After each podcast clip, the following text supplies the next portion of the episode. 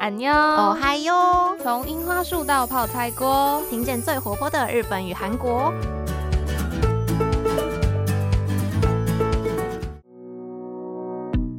皆さんこんにちは，よろぶなニョ。私はゆいです，我是杰伊。超能书记米达，我是秀智。哎，开场先来闲聊一下哈。话说我们最近安妞哦嗨哟这个节目上了 Sun On 的首页。对啊，真的是那一天。嗯，上上礼拜左右嘛，秀智的朋友就突然传给我说，哎、这不是你们节目吗？他在首页。对，他就截图，然后传给秀智，秀智再传给我，然后我才才意识到，哎，我们什么时候变成红人了？其实也没有啦。也没有啦，也没有啦。但就是非常谢谢大家的支持，然后我们也很惊讶，说就是我们做到目前为止大概十八集左右吗？对，就是三个，哎、三个月了吗？嗯，从去年的大概从二零二零年的十一月左右开始，嗯，就是谢谢大家这一段时间的支持。对，一直都有收听我们节目的各位，真的是非常感谢。对，那我们就是盘点一下，我们目前为止其实也聊了很多关于日本和韩国的文化嘛。对，从最一开始呢，例如说一些学校的文化、考试等等，再到接下来介绍了一些传统的节日。嗯，我们还有聊到像韩国的综艺呀、或者是日韩很流行的食物党派之争。当然还有各式各样的文化，以及一些迷妹特辑跟动画漫画的部分。然后昨天就是杰一在看我们这么多集以来的主持稿的时候，就发现，哎，怎么好像漏掉了一个很重要的？对这个问题真的是有点突然想到，就会觉得很荒谬。我们怎么到现在没有讲过日剧跟韩剧呢？嗯，就是明明杰一跟秀智都是超喜欢追剧的对人，居然漏掉这么大一个，这么大一个，嗯，部分。很重要的部分，所以今天就决定来跟大家，哎，我们先从日剧开始。好喂，太棒了！秀智最近有没有觉得哪一部日剧是特别火红的啊？我觉得上一部停留在我记忆里，我叫得出名字的，可能是《月薪娇妻》之类的。啊，我们的新人结衣，对，就是结衣的那个名字来源，新人结衣，我们的 Gaki。像那个月薪娇妻的日文原文名字很可爱哦，就是逃避虽可耻但有用。你给鲁啊哈基那个雅库尼塔子，好可爱哦很可爱吧？哇，真的是看到国民老婆新垣结衣就觉得，嗯，很好，值得看。真的是超受欢迎的。不过男主角新野原也是结衣最近的心头好。哦，但是呢，要说到近期日剧的大黑马，绝对是 BL 剧，也就是 Boys Love 的《樱桃魔法切利马吼》。哦，秀智有看过吗？我没有完全哦，但是应该有在一些 Facebook 或者是 IG 上面看到他们超级红有，我觉得应该是有看到人家 PO 片段，但我不知道那那部剧的名字是什么。哦。那樱桃魔法它其实全名是，如果三十岁还是处男，似乎就能成为魔法师。那它的日文原文是三十歳まで童貞だと魔法使いになれるらしい，也有人会简称是处男魔法，或是刚刚说到的樱桃魔法切里马火。哦，所以这里用樱桃这个水果其实是有其他意义吗？对我才知道，原来英文里面 cherry 就是樱桃，嗯它其实就是童真或处男的意思。什么？长知识了。活到现在二十几年，从来都不知道它除了樱桃之外还有其他意思。没错，学英文学这么久，从来不知道，获得了一些冷知识的部是分。 的，那这个樱桃魔法说它是大黑马，它到底有多红呢？哦，要说樱桃魔法有多红，就是红到制作他们的公司东京电视台啊，嗯很好笑哦。他完全没有想到他们会这么受欢迎，所以就没有准备太多周边商品、哦或者是相关的可能一些 SP 之类的。然后粉丝就一直骂电视台说：“嘿，我有钱，你快点把周边商品卖给我，我求你了，快点赚我的钱。”对，这钱已经伸到你面前，说赶快拿走，给我周边，拿走，拿对，走给我周边商品。不过后来东京电视台他们还是有加拍，就是一点像是 SP 就是特辑啦，嗯但是周边商品的部分就没有到非常非常的丰富。看来粉丝应该也是操碎了心。没错，他们真的是求你给我钱都拿走，钱都拿走。而且更好笑的还有一件事情是，杰伊有一次在脸书上面看到广告，发现有日语的补习班推出了课程，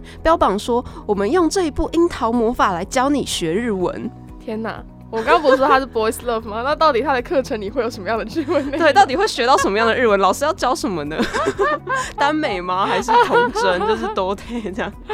哇，这个拿来当成广告标语也是蛮特别。嗯，其实应该会有不少可能迷妹或是腐女们会因为看了这部剧，然后很喜欢它里面的角色和台词，所以想要去接触日文。我觉得，嗯，这倒是蛮有可能的动机之一啦。那其实这一部之所以会被认定成是黑马，是因为其实《樱桃魔法》原本是一个安排在深夜的深夜档节目。原来深夜大概是几点算深夜啊？哎，基本上应该就是他们的凌晨吧，午夜之类的。OK OK。而且它的篇幅就是短短的，每一集时间都不长，再加上它是低成本的拍摄。但我记得我看到的一些片段，一点都没有低成本的感觉啊！我觉得它超有质感的，因为它其实呃场景是放在一个文具公司，所以它就是整个我觉得安排的非常的细致，然后很有质感。嗯，不过大家就是万万都没有想到。拍完之后会这么这么受到欢迎哦，因为其实深夜档的节目就代表它是比较。不是那么那么主流，对，就不是主推的东西。嗯，虽然它是小清新啦，而且它里面也没有什么非常成人向的描写，但是真的没想到最后会这么红，而且捧红了两位男主角赤楚卫二跟丁田启泰。那还是不免俗的要来介绍一下《樱桃魔法》这部日剧，不过我们只会做很基本、很基本的介绍。对，大家不用担心会被爆到很严重的雷，基本上都是你在网络上面搜寻的时候会看到的一些剧情简介。对，那如果你是对于那种剧情有洁癖，你一点都不想要事先知道的人的话，你可以。暂时略过这个部分，那我们到时候会在说明栏的地方告诉你，你要到几秒地方开始。没有错，对，不过大概我们也只会讲个一两分钟而已啦，大家不用太担心。嗯那这一部剧名非常的长，我们交给秀智再来念一次。如果三十岁还是处男，似乎就能成为魔法师。那这一部日剧它其实是改编自同名的原作漫画。其实原作漫画当初在推特上面就已经很红了。原来是有一些前机可循的。没有错，那当然改编成日剧之后，大家就像近期的《鬼灭》吧，或者是《咒术回战》，改编成电视剧、电视动画之后就变得非常的火红。那原作漫画的作者呢是丰田优老师，在改编成电视剧之后变成是十二集的篇幅。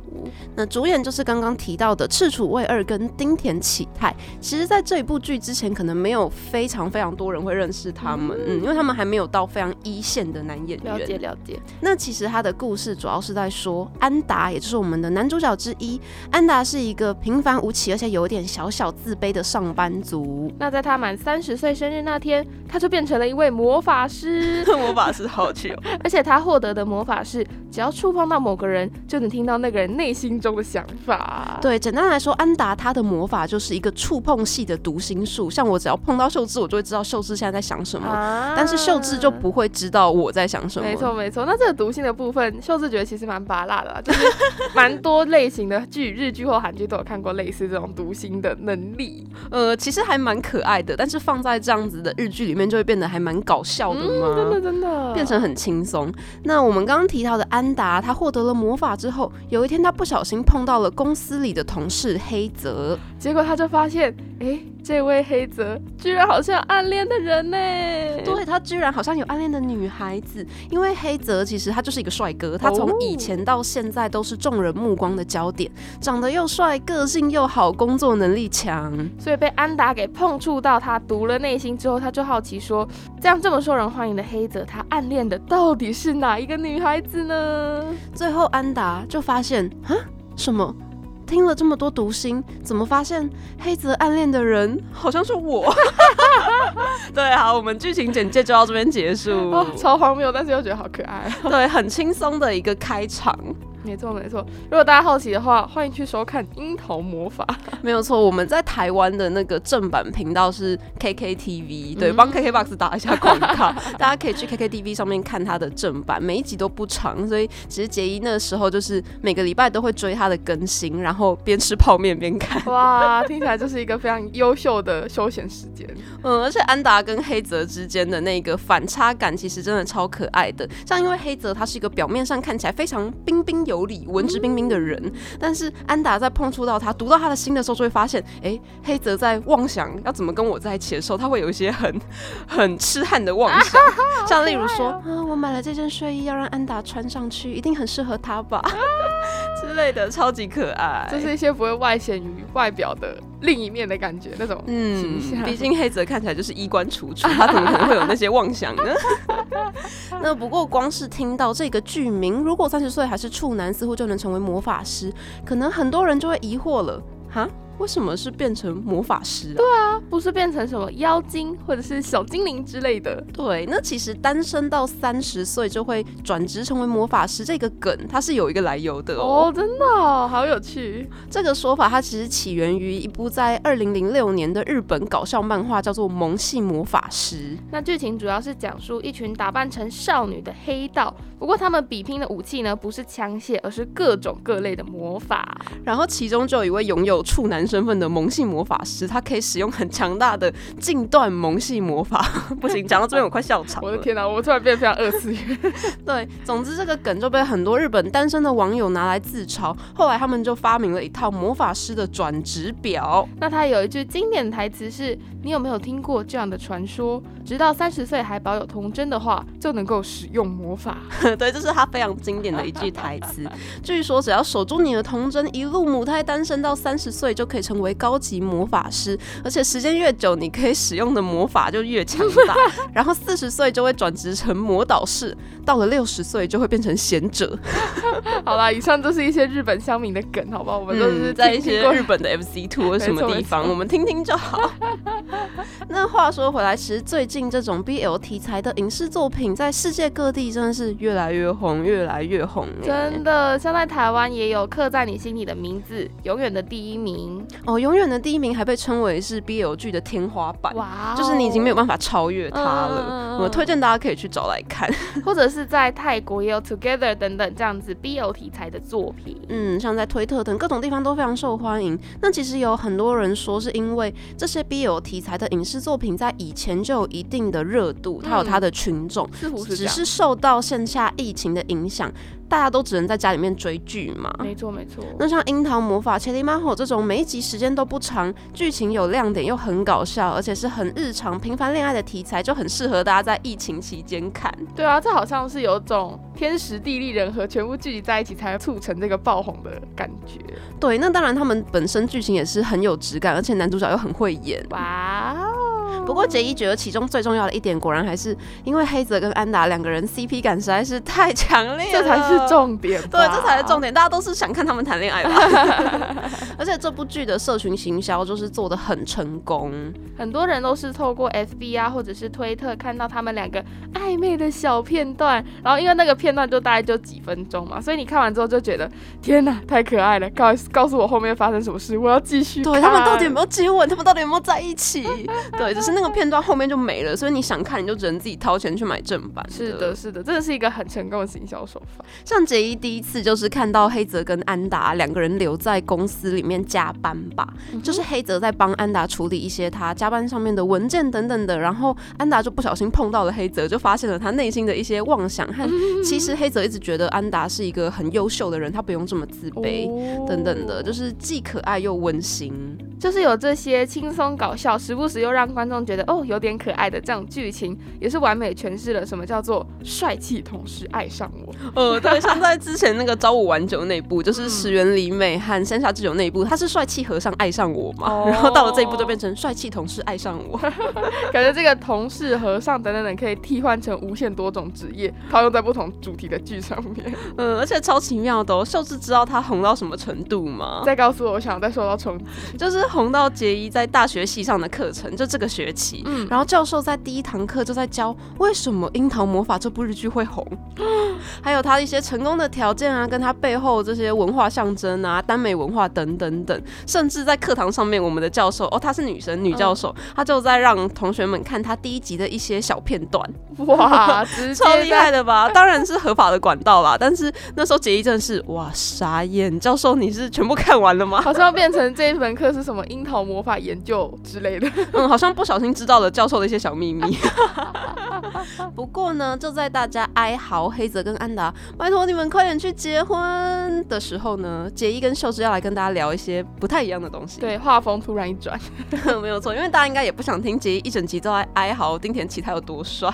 但是大家如果真的很帅的话，就是大家就一边看着日剧一边哀嚎好了。我们对 对哦，不是今天起来真的好帅，你们快点去看另外一部叫做《中学生日记》，中学生他在里面是演男二，但我真的当年看到就是觉得哇。太棒了，就是很早就已经发现这个人才。嗯，我当年真的太有眼光了。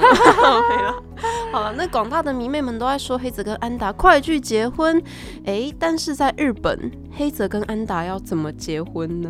对，这其实才是我们今天真正的主题啊，这个转定的主题哦。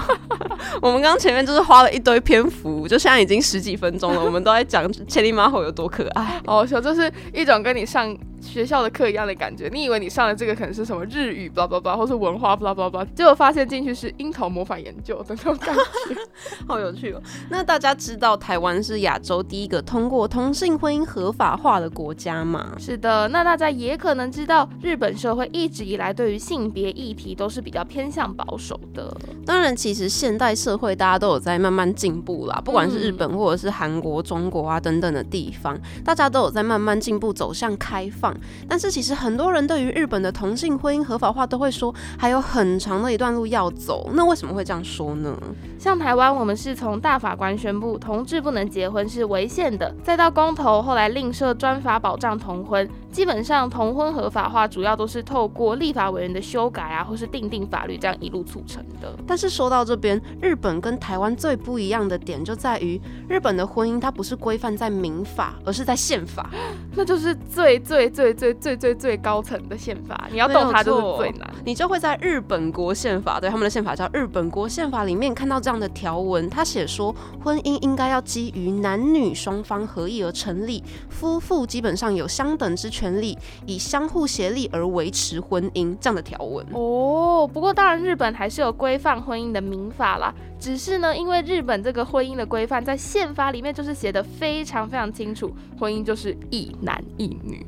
嗯，这对同志们来讲就是比较麻烦的部分了。一男一女，他就规定了，就双方一定要是生理上面性别是异性。对，而且今天他就是长在宪法里面，你想要跟动这四个字，就是难上加难。嗯，虽然杰一跟秀智都不是法律专业，但是大家应该可以想象说，修改宪法和单纯可能立法委员去修改民法是两个完全不同的层级。真的，而且那个门槛可想而知也会差非常非常多。所以其实目前为止，日本的同性婚姻是还没有受到政府在全国法律上面的承认，所以黑泽跟安达两个小可爱，他们还不能结婚。哦。先在这边哭一下，为广大迷妹们一起哀嚎。不过，其实，在对于日本法律界和政治界的一些学者们来说，在 G7，也就是所谓的七大工业国国家中，就只剩日本还没有同婚的相关法律。而且，台湾反而又是跑在亚洲的第一个同婚，算是给他们一个当头棒喝的感觉。哦，像是 G7，他们里面有五个国家都已经承认同婚。那意大利的话，它也是已经有相关的法律可以让他们享有基本上跟婚姻一样的权利。但是日本就是完全目前都还没有。嗯，其实同婚议题呢，也是还蛮常牵扯到一些政治上的。我跟台湾一样，就可能蓝绿两党对于同婚上面的。意见的光谱又是不一样的。对，那不知道大家对日本的政治了解多少呢？我们接下来就是从樱桃魔法研究到一些法律课，现在正式进入公民课了。对，我们先来公民课一下。我们长期执政，大家应该都听过自民党吧？没错，没错。那自民党就是安倍晋三跟现任首相菅义伟的政党。那自民党它一直以来都是比较保守的。那对于同婚议题，当然也就不会有太多作为。而就在第一大在野党立宪民主党呢，他们则是相反，比较支持同婚的。所以其实立宪民主党在两年前哦，二零一九年的时候，他们就有在国会送出婚姻平权的草案。嗯，不过他们光是要取得党内的共识就已经非常不容易。嗯，他们也是经过超多努力，吵了一堆架。真的，想当然了，这个草案呢，在最后还是没有通过。不过也可以标志说，其实他们目前已经有不少立委有在相关的领域一直在努力。对，就是有类似。的意识这样子，等到大家形成共识之后，才有办法继续推动后面面的程序。嗯，毕竟台湾其实也是从这条路上面一路漫长艰辛的走过来。是的，是的。不过这边呢，还是要请各位黑泽与安达的姨母粉们不 要伤心，对大家不要伤心，因为其实日本也跟台湾一样，在同婚的法律还没有通过之前，有一些登记的制度。哦，像是日本的茨城县、东京都的涩谷、兵库县的宝冢市，还有其他一大堆地方，这些地方都是有同性伴侣制度存在的哦。基本上你在这些地方，你就可以去跟地方政府登记，说我跟我的同性伴侣这样子，所以你们还是可以获得一些法律上面的保障，只是可能跟婚姻还是有一段差距啦。而且其实，在民调里面也可以看出，日本民众对于同性恋的接受程度，还有支持同志可以结婚的比例，其实都蛮高的。嗯，他们有到接近八成哦。像日本，他们叫同性恋，他们会叫多 say 爱，汉字写作同性爱。不过其实也不排除有一些人，他们可能是处于一个不支持也不反对的立场，或者是想要保持现状。因为其实八成很很高哎，很高啊。如果今天推动要修法之类，感觉就是很有可能可以达成。因为其实现在日本的现实就是，年轻人支持同性婚姻合法化的比例，甚至有到破九成。哇！据说在二十岁到二十九岁的日本年轻女性这边的支持率，有到大概百分之九十二左右。哇，真的很高哎。嗯，不过老一辈的长辈们就是比较反对了。不过也是跟台湾在推同婚法的时候，那个社会结构嘛，不同年龄层的人对于这件事情的想法的状况也是。蛮类似的感觉，嗯，大家应该也可以想象，其实日本他们的年轻人参政，就是他们的投票率是越来越低的，所以变成说，可能明明很支持同婚的年轻人们，他们就没有去。投票去支持可能立宪民主党或者是一些对同志比较友善的政党，就变成说现在保守的自民党他们对于同婚议题就没有太多太多很积极的改革。对，毕竟想要改革的人，表达出不同想法的人，他们没有实际把他们的意见付诸在那个选票上面来给政府压力嘛。嗯，所以就其实也是不太容易，还有很长的一段路要走。是的，是的。虽然在法律上同志还不能结婚，但其实你也可以从民调里面看出，他们比我们想象中。还要更加包容开放。对啦，只是法律这个层级还没有一个明文规定，但其实整个社会的对于同志来讲，没有我们想象中的这么传统、这么保守。嗯，而且其实也不只是同志的这个议题，他们在 LGBT 就是也包含到一些可能酷儿或是跨性别等等的议题，日本也都越来越开放了。说了这么多，就是希望大家可以就是互相尊重彼此啦，这才是最重要的。嗯，其实像之前杰一就看到很多日本的网友在赞赏说，我们的第一位跨性别的哎政府官员嘛，就是唐凤哦，他们对于这件事情，就他们说哈，他们居然让一个这么年轻，然后可能中途还有辍学的经历的成为政府官员，就觉得台湾很进步，很不可思议。然后日本网友他们其实也慢慢有在反思自己是不是应该要在政治上面做出更多改变。嗯，看来也是一个。蛮不错的，算是某种程度的交流吧。毕竟大家互相看彼此的国家发生了什么事情，然后再来回头看一下自己的这样子。真的，那来到这一集最后，就是要祝福各位同志们幸福快乐，还有黑泽跟安达可以早日结婚。最后绕回来还是这个，对，毕竟我们是从樱桃魔法上来看这件事情啦。那最后，杰爷也想要推荐大家，如果想要关注日本的 LGBT 他们的消息的话，可以去 Out Japan 这个网站上面，上面就整理了各种，不管是他们近年来的一路改革的历程，又或者是现在到底在哪一些县市、哪一些都道府县是可以登记日本同性伴侣制度的，又或者是最新的新闻，像昨天就看到，好像茨城县还是兵库县又有好几个市，他们慢慢陆续在通过同性伴侣登记制度。嗯，所以如果是关心这领域的消息的话，就可以到 All Japan 这个网站上来看喽。那最后的最后，大家听完这一整集下来，有没有觉得有一个小小的矛盾在呢？就是我们好像一直都在说，对日本社会普遍就是觉得，嗯，他们比较保守一点，而且同婚的相关法律也都没有通过。但是他们不是世界上最大的 BL 大国吗？就大家很多人看的 Boys Love 这相关的漫画也好，或是动画也好，像是我们刚刚讲的日剧也好，那不都是日本人做的吗？对啊，他们为什么还没有通过啊？就是他们明明说同同志还不能结婚，他们还没有办法享有就是法律上面跟呃现在的异性恋婚姻一样的权利和义务，可是啊 Boys Love 都从你们这边出来的哎，对，他们在文化层面上不断输出这样子的概念，但嗯。嗯嗯嗯，到底发生什么事情？究竟他们 BL 大国这件事情是是真是假呢？对，而且到底为什么日本会变成 BL 大国呢？哎，这应该又是另外一集《安妞还有的主题了。因为杰一昨天晚上在准备这集的讲稿的时候，就其实很想要跟大家说明这件事情，但是发现一讲下去，我们这集节目可能要破两个小时，待机都要掉。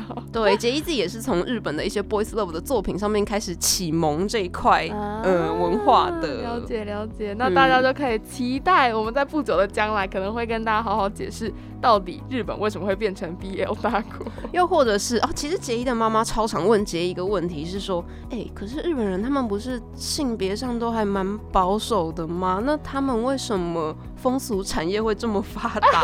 就 是各种迷片啊、番号啊什么的。对对对，这个真的是一个哎，讲到这里觉得超级矛盾啊，完全就日本人的矛盾就发生在这边。那这基本上又是另外一集安妞还有了。对，那就请大家可以小小期待一下，应该以后会出现。这一集啦，对我们还有好多主题要做，像是什么吉普力男神，糟 了糟了，我们的 list 开始越列越长。好了，那就是谢谢大家听到这边，也记得可以去关注我们的 Instagram 或是 Facebook，只要搜寻“安妮我还有”就可以找到了。是的，那这个樱桃魔法特辑，樱桃魔法，呃那个日本多 C I 就是日本同性恋的呃婚姻合法化节目，对，就要在这边结束了。那我是秀智，我是杰一，安妞，买单呢。哎，秀秀智，你怎么还在这里呀？哎，杰伊也还没走啊！我们刚不是已经安妞马达呢？结果哎，麦克风还没关掉，说好要拜拜，结果还在这里。哎，其实是因为在我们录音结束后没多久，就发生了一个重要的新闻，我们觉得一定要跟大家说。没错，为了不要漏掉这个大好消息，于是我们就召开紧急会议，赶快集合来跟大家分享一下。也就是今年的三月十七日啦，就是不久之前呢，日本的北海道札幌地方法院呢，在同性婚姻诉讼的。判决中第一次出现了同志不能结婚是违宪的裁定哦！哇哦，这真的是日本同性婚姻平权一个非常重要的里程碑。因为这其实也是继台湾之后，那亚洲国家第二次有法院认为说法律没有保障同志结婚的权益是违宪的。而且在这一次的诉讼案当中，有三对同志伴侣表示自身权利是受到侵犯的，因为宪法有明确保障婚姻的自由和平等。所以这三对的同志伴侣原告呢，就认为说，依照宪法的规定啊，只要双方的当事人有结婚的意愿，婚姻就应该要可以成立，就是不可以这样子禁止同性结婚。至于被告一方，也就是日本政府，则认为宪法规定是以异性间的结婚为前提，而日本的民法和户籍法上的“夫妇”这个字是指男性为夫，女性为妻，因此他们不承认同性婚姻。而且其实还要说到。一个是日本首相菅义伟，他们上个月才在议会上说，呃，我们目前没有要针对同性婚姻来修改宪法的打算哦。虽然这件事目前看起来政府还是偏消极啦，但是杰伊跟秀智都觉得，光是在司法领域上能有这样子的判决，已经是非常让人感动的事了，是一件值得要掉泪的事情。真的，哎，不过到这边大家可能想问说，哎，那个宣布违宪，然然后呢？哇，杰伊对于这个问题真的是研究了超级久，因为想说，既然都违宪了，那其实大家应该要欢天喜地吧？因为这代表接下来同志全部都可以结婚了。对，应该要修改宪法啦，不是违宪吗？哦，杰伊研究超久之后发现，其实札幌地方法院它并不是所谓的司法院大法官嘛，也就是说，日本跟台湾的制度是不一样的。日本其实没有大法官的这样一个制度。所以今天一条法律到底有没有违宪，是交由各级法院去审查的，这叫做分散式审查，跟台湾的大法官集中一起审查是不太一样的哦。对，台湾就是大法官坐在一起，然后他们讨论一下，开个法庭这样子讨论。也就是说呢，今天如果日本的地方法院宣布说某一条法律违反了宪法的原则，基本上这个违宪的宣告也只适用于那一个案子的当事人而已，除非是最高法院，也就是他们日文中最。最高裁判所这个地方来宣布，不然其实立法机关它不会有太大的修法的压力啊。原来这个部分是跟台湾不太一样的。不过日本还是有一些其他的算是规则吗？像这些地方法院的违宪宣告啊，还是会让其他各地的法院必须要遵守先例。也就是说，在情况差不多的案件中，这些法官的判决不能有太大的差异。那套在这个例子的话，也就是说，日本各地其他的同性婚姻案子，可能也都会有差不多的判决结果哦。而且这一次札幌的裁判长啊，他就在判决书中指出说，因为性倾向是没有办法根据人的意志来变更或者是选择的，所以日本政府不承认同性婚姻是违反了日本国宪法第十四条人人平等的规则。只是日本国会难以立即认知到这件事是违宪的。对于原告指控国会未定定承认同性婚姻的法律是违法以及不作为，则是给他们驳回了。所以其实这位裁判长看起来他并不是说要给国会施加太大太大的压力，但杰伊觉得这也还是一个很重要的进步了。是的，所以我们就是为了给大家赶快更新最新的这个进度跟情况，再次打开麦克风，也是要给大家送上最深的祝福。嗯，希望就是在日本的同性伴侣们，不管是男同志们、女同志们，或者是其他 LGBT 的族群啊，都可以越来越进步。那相信札幌地方法院这个判决，应该也是振奋了非常多的人心。真的，那到这边就真的真的要跟大家说拜拜喽！我是秀智，我是杰一，安妞，马丹呢。